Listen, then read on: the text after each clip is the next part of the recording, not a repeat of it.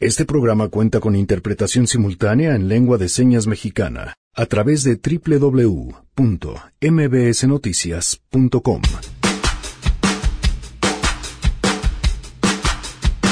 El peso de la conciencia es el principal misterio que aborda la periodista y escritora Julia Navarro en su nueva novela que nos compartirá más adelante. Esta es la historia de tres jóvenes que eh, terminan huyendo de España cuando termina la guerra civil. Además, y como cada martes, Guille Gómora nos pondrá en contexto sobre lo más relevante de la agenda política. A evitar que estas remoras sigan viviendo de nuestros impuestos.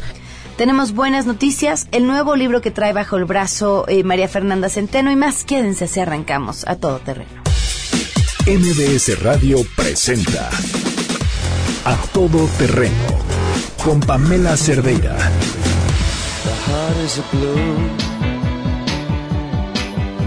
Shoots up through the stony ground. There's no room, no space to rent in this town. You're out of luck.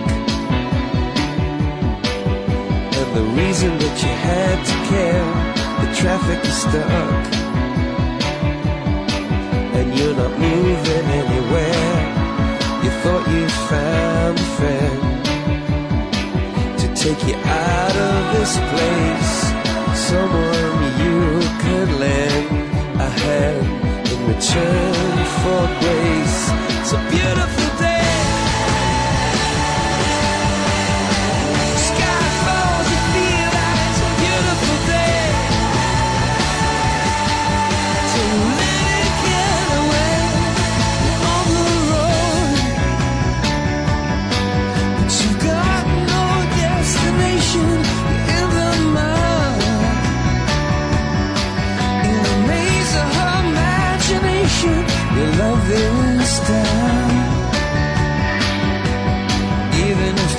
Muy buenas tardes, gracias por acompañarnos a todo terreno en este martes 23 de abril del 2019. Soy Pamela Cerdeira. La invitación a que se queden aquí hasta la una de la tarde. El teléfono en cabina 5166125. El número de WhatsApp 55 33 32 95 85. A todoterreno arroba mbs.com y en Twitter, Facebook e Instagram me encuentran como Pam Cerdeira. Para ser parte de la lista de difusión de A Todo Terreno, les recuerdo que pueden mandar un mensaje al 55 33 32 95 85, ponernos su nombre y decir quiero ser parte de la lista de difusión con la cual pues sabrán cuál es la pregunta del día, qué traeremos en el programa y por supuesto tendrán acceso a regalos, premios, sorpresas, invitaciones y así.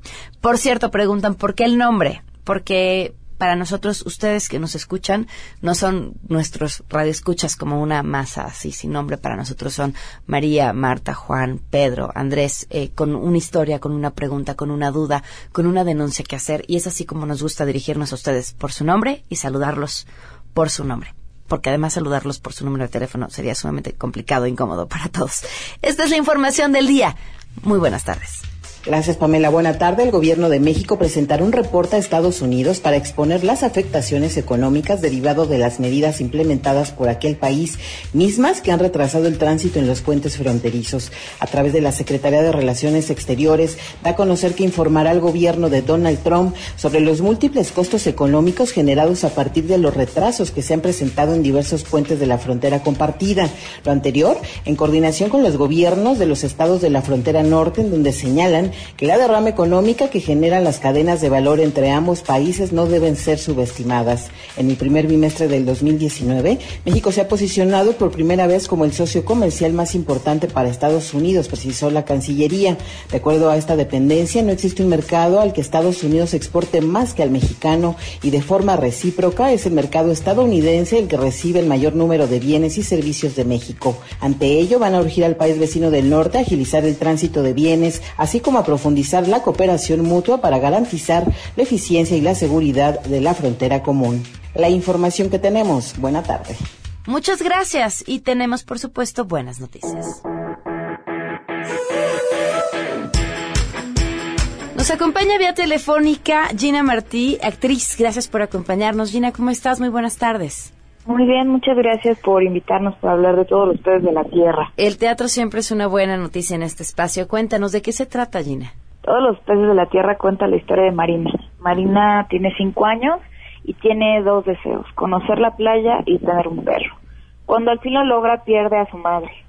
Entonces vemos cómo Marina va creciendo y se va confrontando con la vida hasta que pierde a su padre en el mar y se afronta uno de los retos más grandes. Y bueno, de eso habla todos los peces de la tierra, de, de las pérdidas, de los sueños que, que se cumplen tarde o que no se cumplen, el cómo nos confrontamos con la vida adulta. ¿En dónde se están presentando?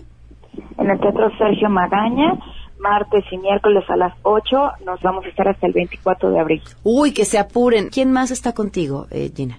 Está, yo estoy alternando con Sara Pinet y eh, Adriana Montes de Oca está en todas las funciones. Esta obra es dirigida por Alejandro Ricaño. Ok. Es un geniazo, es el director de Burtok, El amor de las luciérnagas, más pequeños que el Guggenheim.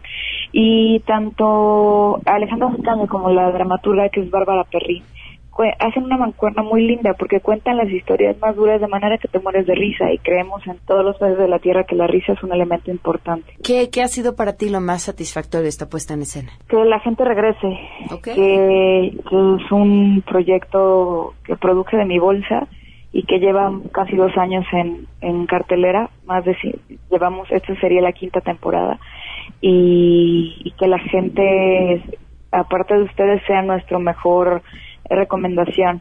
Eso es, es muy satisfactorio de cualquier proyecto. Un proyecto personal, lograrlo repetir, que siga en escena, pues sí, sin duda muchas cosas que festejar, Gina. Sí, y bueno, ya estamos en la recta final con, con este gran cierre. Pues ahí está la invitación para el público que vaya hasta el 24 de abril, es la última función. ¿Nos recuerdas los datos? Martes y miércoles, 8 de la noche, dura una hora, pueden entrar a partir de 15 años. Eh, es el Teatro Sergio Magaño, está en la colonia Santa María la Ribera. Muchas gracias. Muchas gracias, un abrazo, hasta luego. Que estés muy bien, Gina Martí, con la invitación para que vayan al teatro a ver todos los peces de la tierra. Vamos a una pausa y continuamos.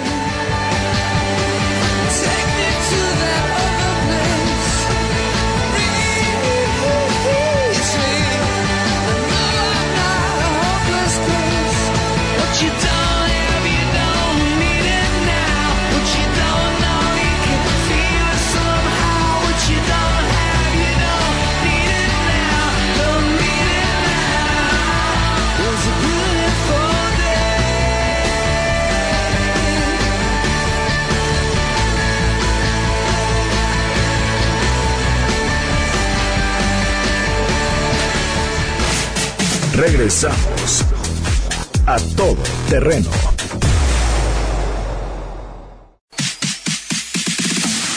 A todo terreno con Pamela Cerdeira. Continuamos. Sigue a Pamela Cerdeira en Facebook, Twitter e Instagram. Arroba Pam Cerdeira. Arroba Pam Cerdeira. Hasta los trolls son bienvenidos.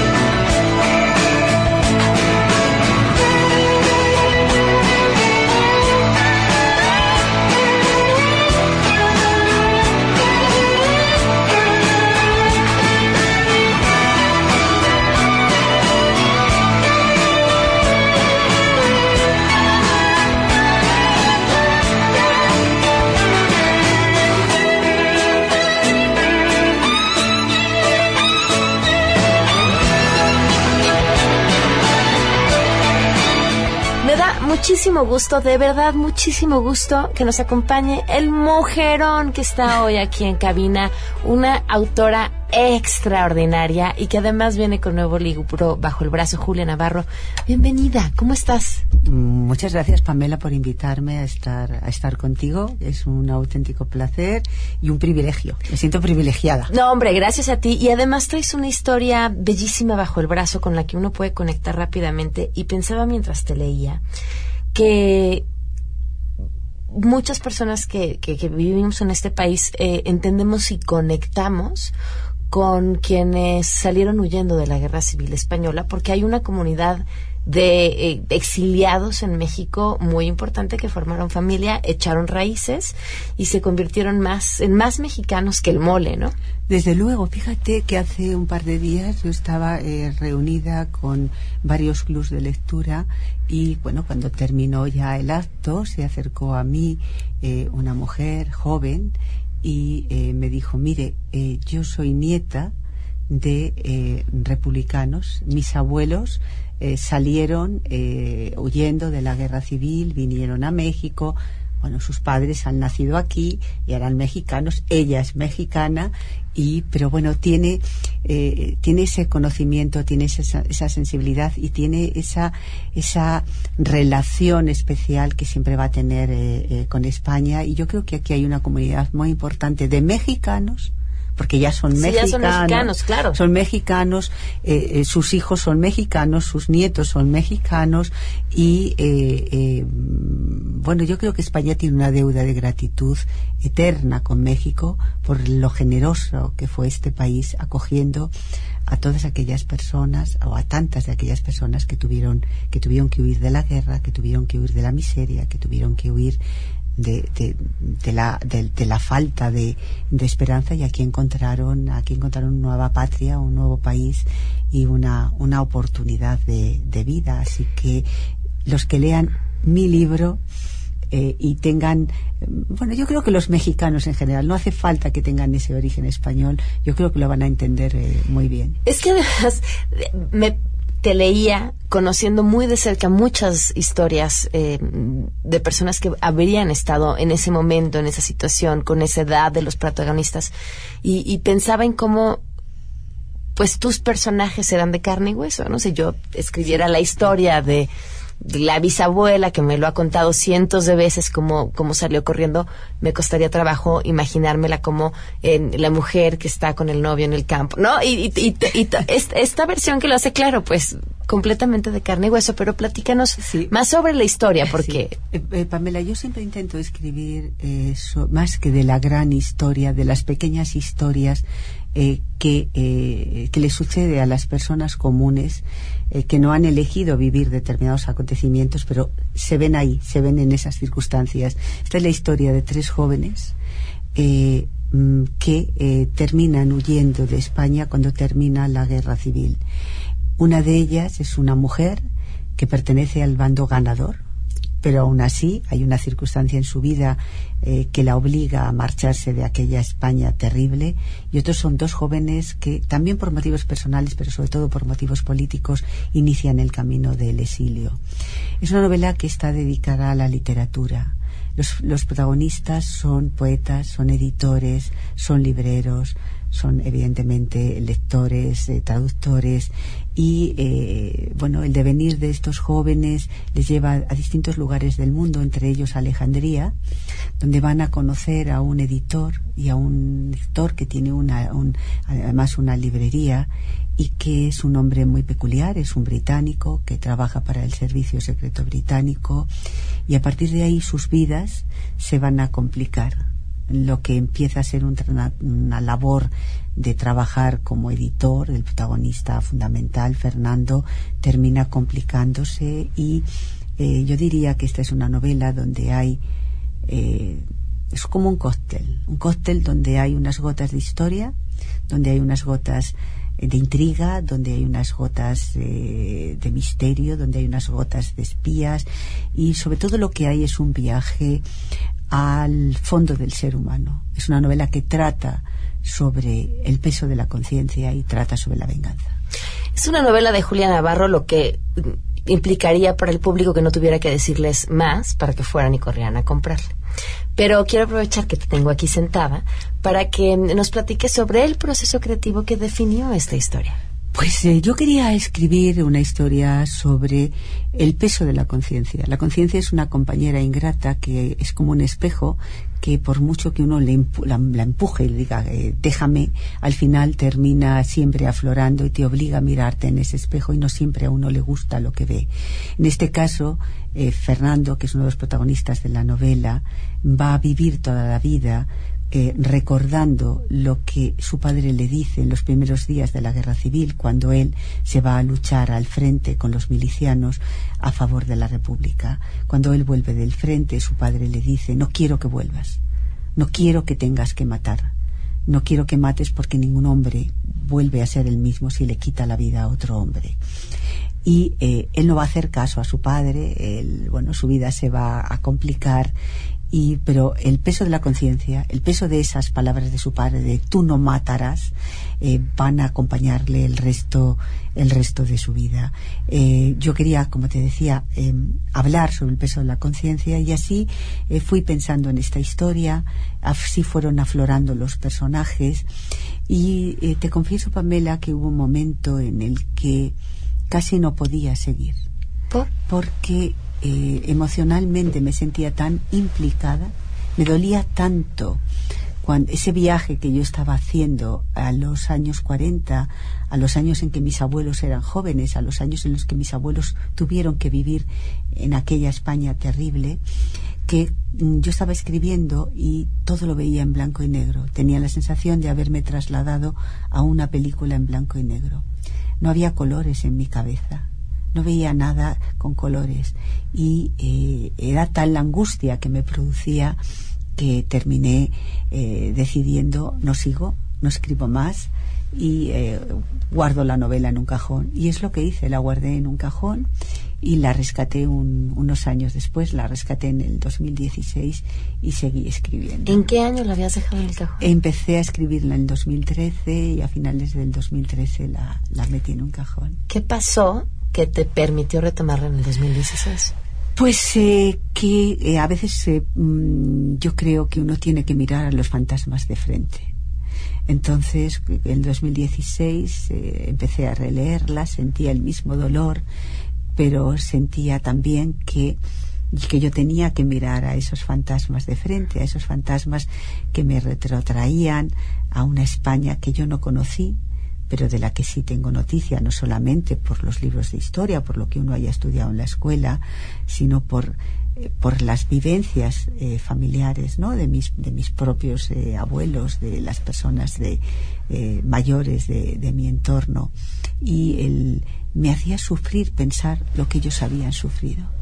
Por eso digo que emocionalmente me, me, me estaba afectando tanto que hubo un momento que, que por eso la guardé. ¿Crees que uno guarde en los genes, en las células, no sé, el, el recuerdo de lo que, de lo no vivido, pero sí por otras generaciones?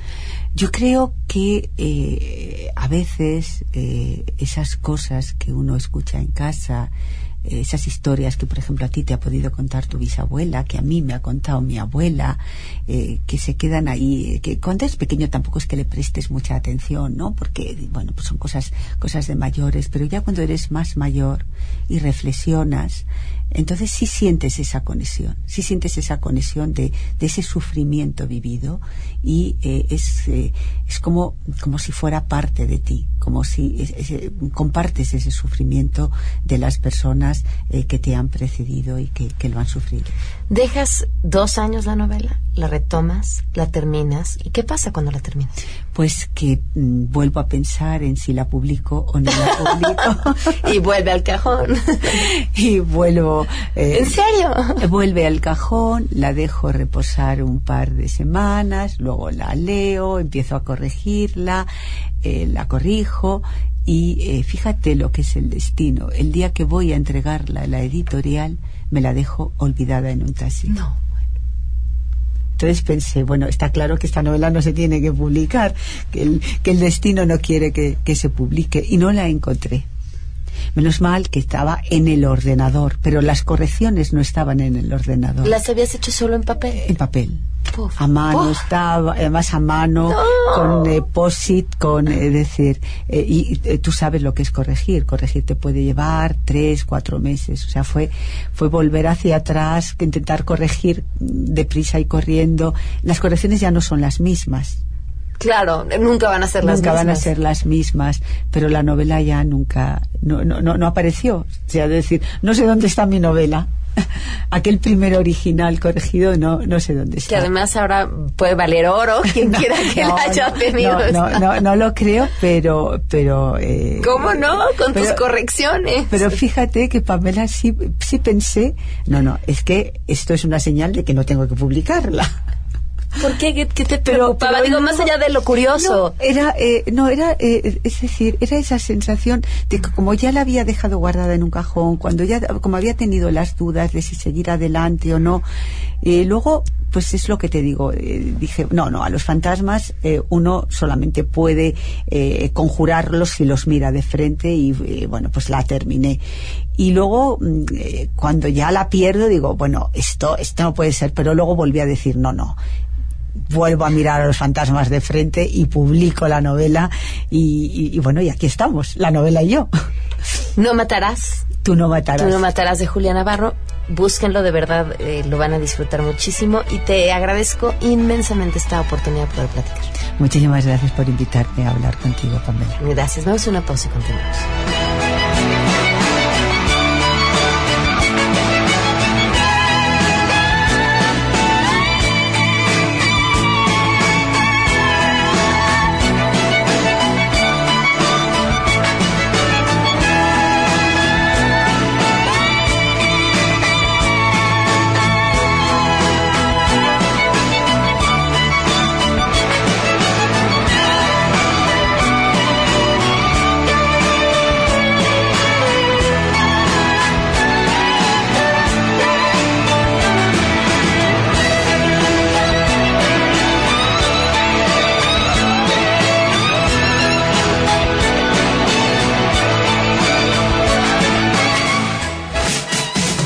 A todo terreno.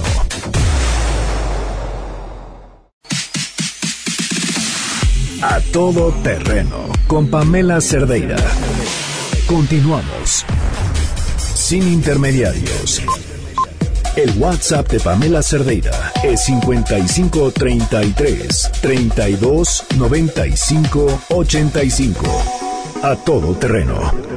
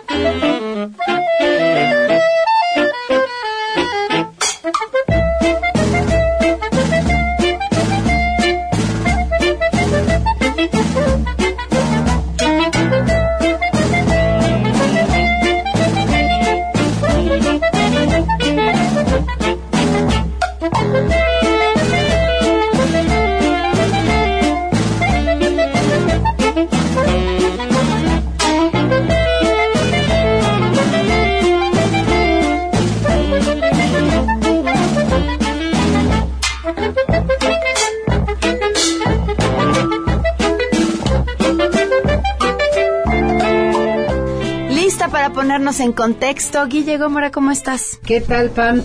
Aquí estamos pues saludando a nuestro auditorio y quisiera recordar ahora aquella frase que hizo célebre el expresidente José López Portillo, cuando se refería a sus hijos en aquellos años decía el orgullo de mi nepotismo.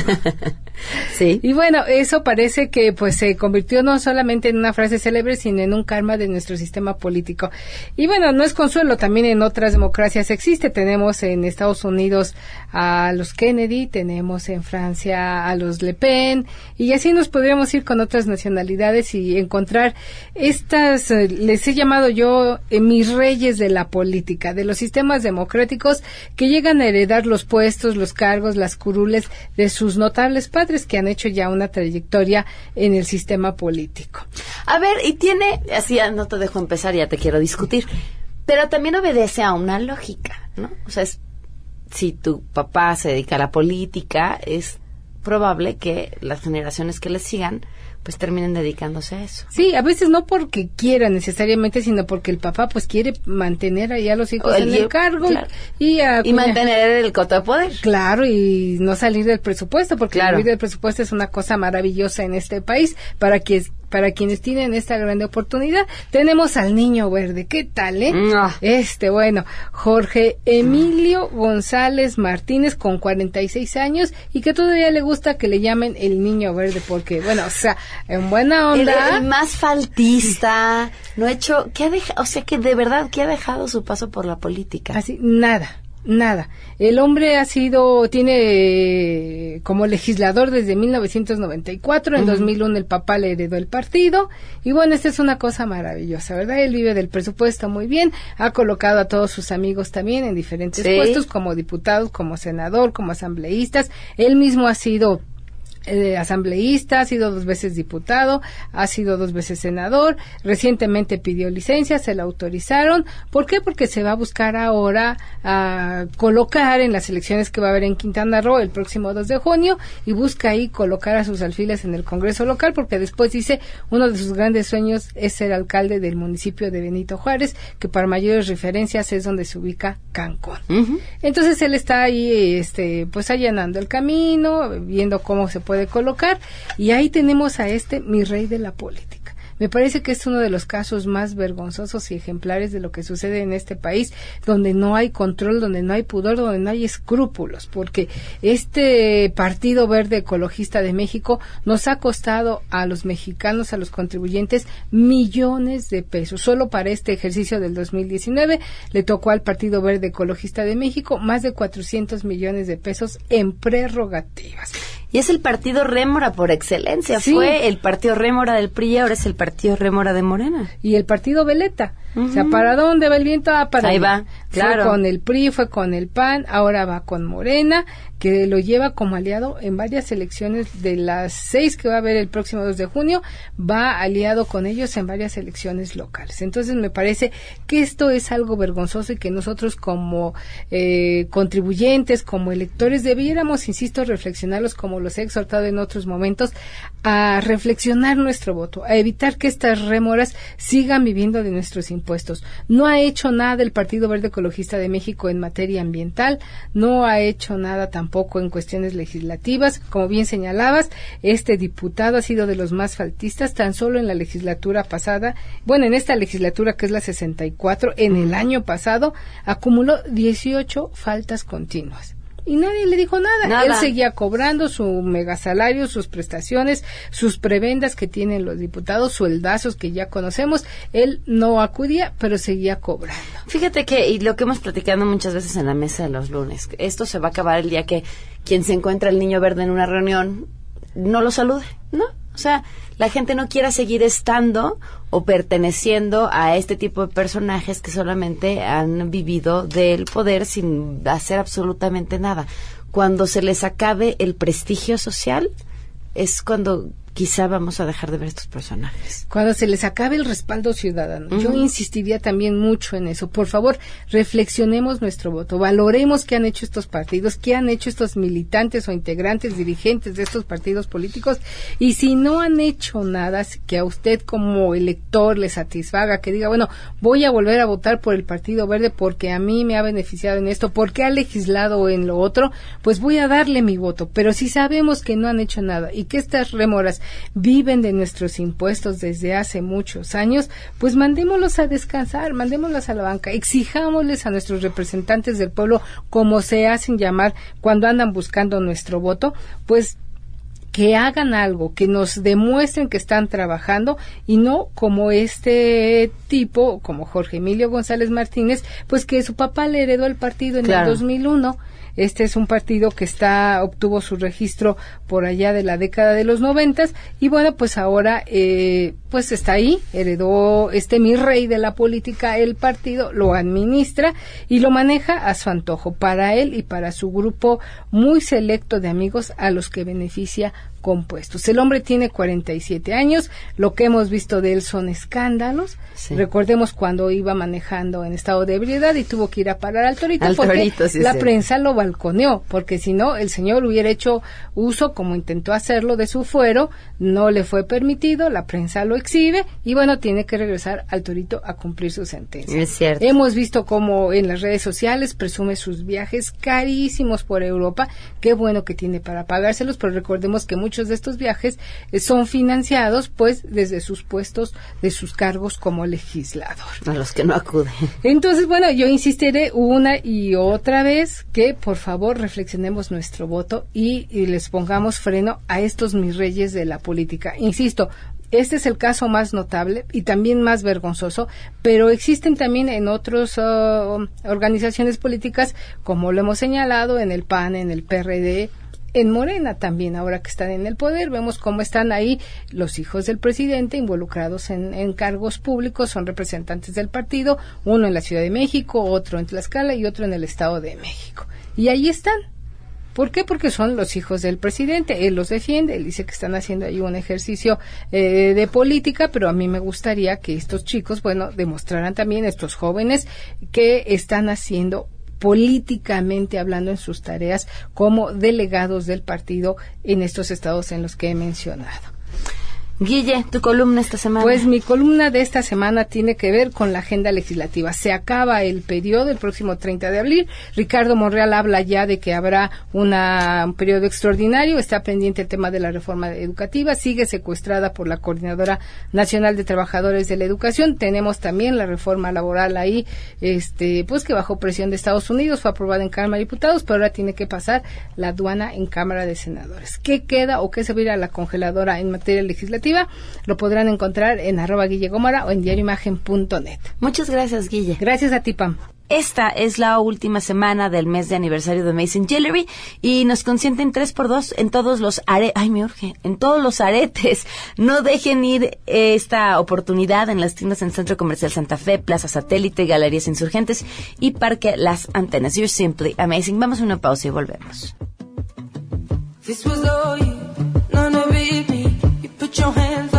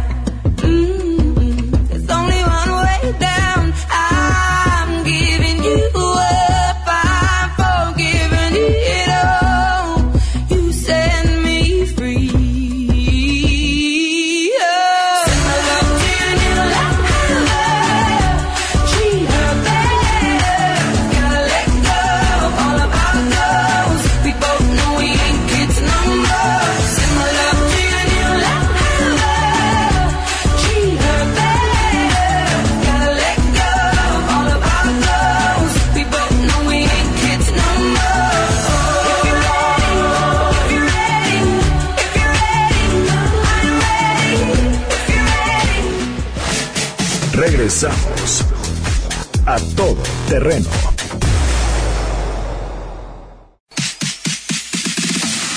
A todo terreno con Pamela Cerdeira. Continuamos. Sigue a Pamela Cerdeira en Facebook, Twitter e Instagram. Arroba Pam Cerdeira. Arroba Pam Cerdeira. Hasta los trolls son bienvenidos.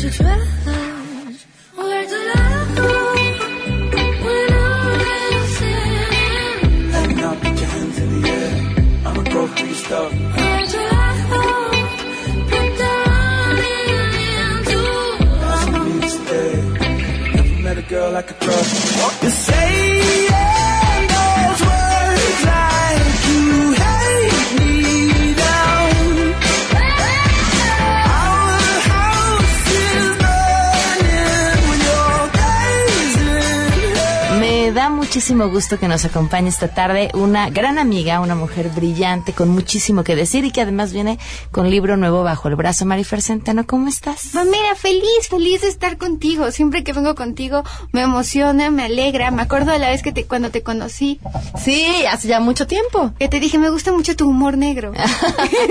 Oye, Fer, eh, teníamos una discusión sobre tu libro esta semana en la redacción porque decíamos, ¿en serio? O sea, a través de cómo escribes puedes cambiar cosas en tu vida. Es que es un título muy ambicioso. Cuando yo le puse arregla tu vida con grafología, fue porque me arregló a mí. Nunca fue un tema de, de ser o de querer ser pretenciosa. Al contrario, lo que pasa es que yo empiezo a escribir este libro en abril del año pasado. Eh, toda mi vida pues me he preparado, he leído, he estudiado. Eh, eh, para mí la vida ha sido un constante estudio y un constante desafío porque siempre me ha tocado ir en contra de la corriente. Pero no solamente llevar en contra de la corriente por ser mujer y haber nacido en México, sino por un tema de no creer a mi cuerpo, por un tema de no sentirme merecedora, por un tema de, de sentir que las cosas que me pasan son cosas que a mí no me deberían de, de estar pasando porque no porque porque no me lo merezco porque A las ver, cosas para. ¿Por? Todos quienes te conocemos vemos a Marifer Centeno, una mujer brillante, exitosa, que hace lo que quiere, que tiene su negocio, que está en la televisión, que va a la radio, que le entrevistan, que le preguntan cosas. ¿En qué momento está esta otra que nos estás contando? porque creo que creo que de entrada soy igual de insegura que cualquier otra persona y un día de abril hago catarsis y digo Dios mío me siento estancada ya y, y, y, y me doy cuenta que no quiero vivir así me doy cuenta que no vale la pena vivir así y que no merezco vivir así pero pero empiezo a darme cuenta que lo importante que es conocerte porque yo no podía amar a alguien que no conozco y ese alguien era yo.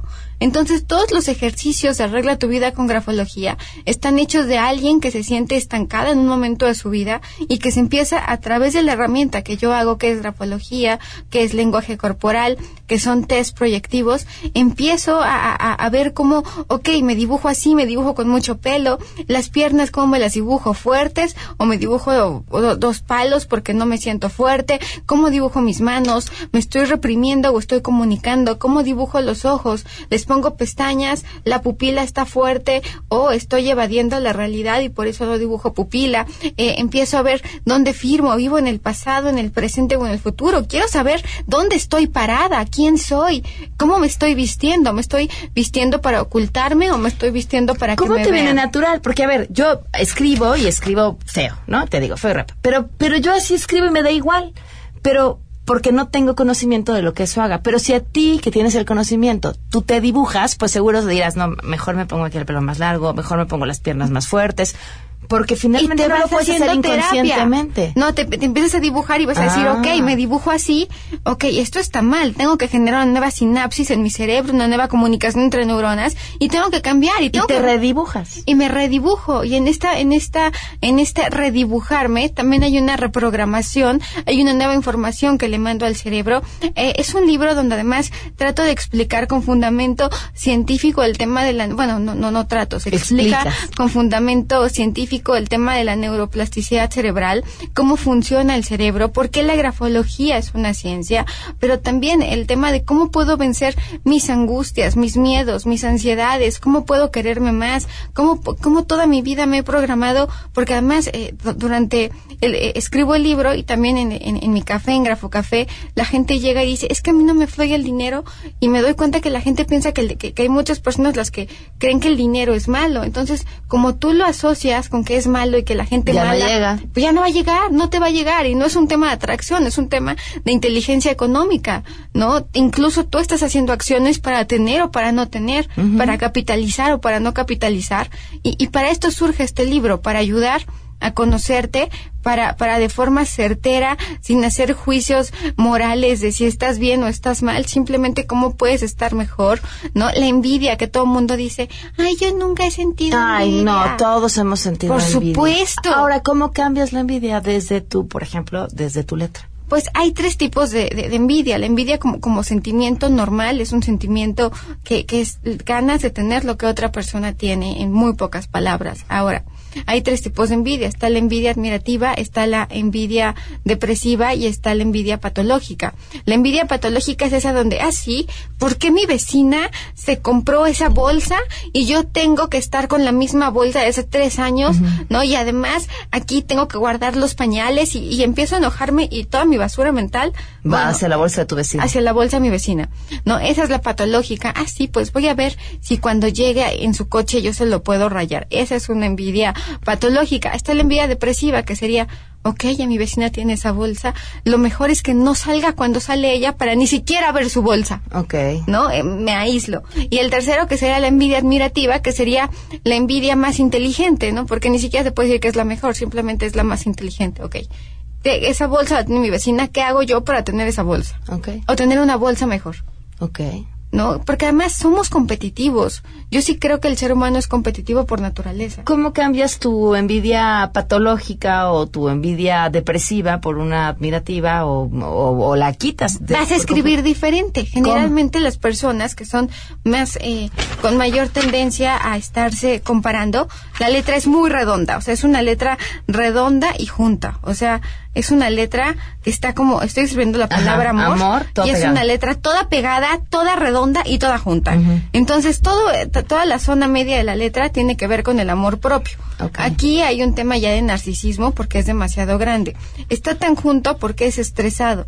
Entonces, además estoy estresada, me siento reprimida porque la letra está demasiado junta y está tan pegado y está tan grandote mi amor propio y tan reprimido que no que tengo que vomitarle mi existencia a la bolsa de la vecina. Ok. Ahora Entonces lo que- empiezas a, a escribir separado. Más separado, simplemente más separado, más separado, ya no tan redondo, ya no tan junto, simplemente más separado. Voy a soltar, porque también creo que es un gran aprendizaje, soltar las heridas de la infancia, ¿no? Que, que es otro capítulo donde al final, pues dices, ok, estos son los papás que me tocaron, te perdono mamá, te perdono papá, y sigo adelante. Y me perdono, porque vivimos de verdad a través de la culpa. Yo creo que la culpa tiene cosas positivas cuando, cuando el arrepentimiento hace que haya un cambio de conducta. Sin embargo, vivir angustiándote por algo que hiciste y que ya pasó es una manera de autosabotearte. Eh, con el libro también llegué a la conclusión que los seres humanos somos los únicos animales, eh, los únicos mamíferos complejos autodestructivos sobre la faz de la Tierra. ¿Cómo te ves ahora? Contenta, Ok. me veo contenta, me veo, eh, creo que mucho más humana, mucha más amiga de mi fragilidad, ¿Cómo te dibujas? con mucho pelo. Ok, he de decirte que... No tanto. no tienes tanto. con mucho pelo y ojos grandes. No, y además verte en el espejo y saber que no solamente lo mejor está por venir, sino que lo puedes construir. Y porque a mí este discurso, que además me molesta muchísimo y te lo tengo que decir de sonríe y todo va a estar bien. Todo está en la mente. Ánimo. Es cuestión de actitud. Ah. El, échale ganas. Échale ganitas. Oh, no puedo, no puedo, no puedo. ¿Qué tal si mi serotonina está muy abajo? Pero, aunque- pero a ver, este, eh, justo ese argumento usé yo para defender tu libro. Y le decía a, a la persona que me decía, no, es que yo creo, le decía, a ver, tú fíjate, cuando estás de muy mal humor te dicen, esfuérzate por sonreír. Con todo el maldito trabajo que te va a costar, esfuérzate por sonreír, aunque sea la sonrisa más falsa de tu vida. Entre más la practiques, entre más la vayas haciendo, sí vas mandando otras señales a tu cerebro. O sea, sí logras, Totalmente. sí logras un cambio en tu día. Bueno, a mí me pasa y me pasa en redes que me dicen, ay Marifer, es que yo siento que lo que tú haces es la astrología, ¿no? Entonces yo digo, pues yo, yo la verdad no, no, no puedo descalificar a la astrología porque no la conozco lo suficiente. y no voy a caer en lo mismo. Sin embargo, la astrología es porque tú naciste en tal momento, Ajá. ¿no? Y la escritura es un proceso neurofisiológico. Yo no le encuentro la razón. Pero sí estoy de acuerdo con que descalificamos algo sin conocerlo. Y ese es un terreno peligrosísimo, igual que el terreno de la suposición. Marifer, es siempre un placer platicar contigo. Busquen su libro, Arregla tu vida con grafología de Marifer Centeno y regresa, por favor. Por favor, yo feliz que además hay harto de qué hablar. Va, va, va, va. Sí, te vamos a volver a invitar. Por Muchas favor. gracias. No, al contrario. Antes de irnos, Sheila, ¿qué se está cocinando esta tarde? Hola Pam, buenas tardes. Pues estaremos pendientes de la conferencia de prensa conjunta que ofrecerán los secretarios de Gobernación Olga Sánchez Cordero y el de Relaciones Exteriores Marcelo Ebrard respecto a la detención de cientos de migrantes por parte de agentes migratorios y de la Policía Federal ocurrida al mediodía de este lunes en Pijijiapan, Chiapas. De acuerdo con la agencia Associated Press, hombres, mujeres y niños fueron tomados por la fuerza y subidos en contra de su voluntad a vehículos oficiales. Estaremos atentos a lo que digan. Y a las 5 de la tarde, en Minatitlán, Veracruz, diversas organizaciones ciudadanas, empresariales y sindicales convocaron a una marcha para exigir justicia, paz y seguridad tras el asesinato de 13 personas ocurrido el pasado viernes en la colonia obrera de dicho municipio. Gracias, Sheila. Nos vamos. Nos escuchamos mañana en A Todo Terreno. girl. I'm a. Where did love go?